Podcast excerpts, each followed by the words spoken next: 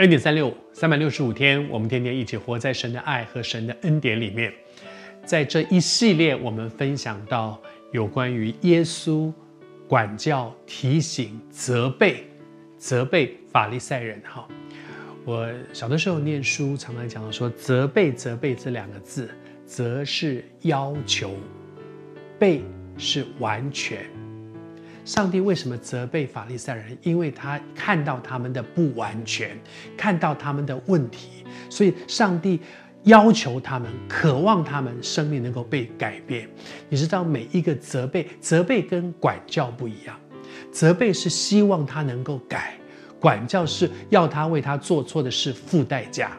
你你今天考试作弊，我打你十下，因为你你要为你所做的这个错误的事情承担这个后果，你要被挨揍。但是责备是有一个挽回，希望他能够改变。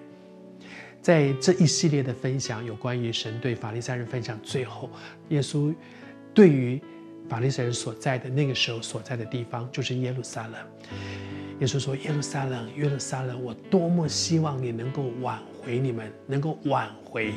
当然不是挽回一座城，而是挽回这个城里面的人，也就是他前面所提到的这些以色列人、犹太人、法利赛人。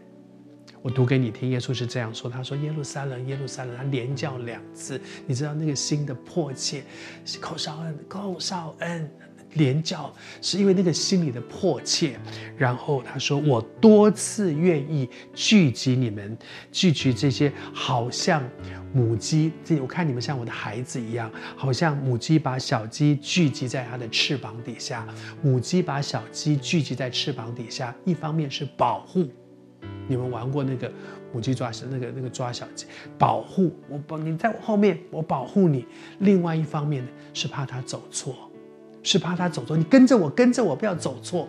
而为什么一直说跟着我，跟着我？显然那个小鸡就走错路了嘛。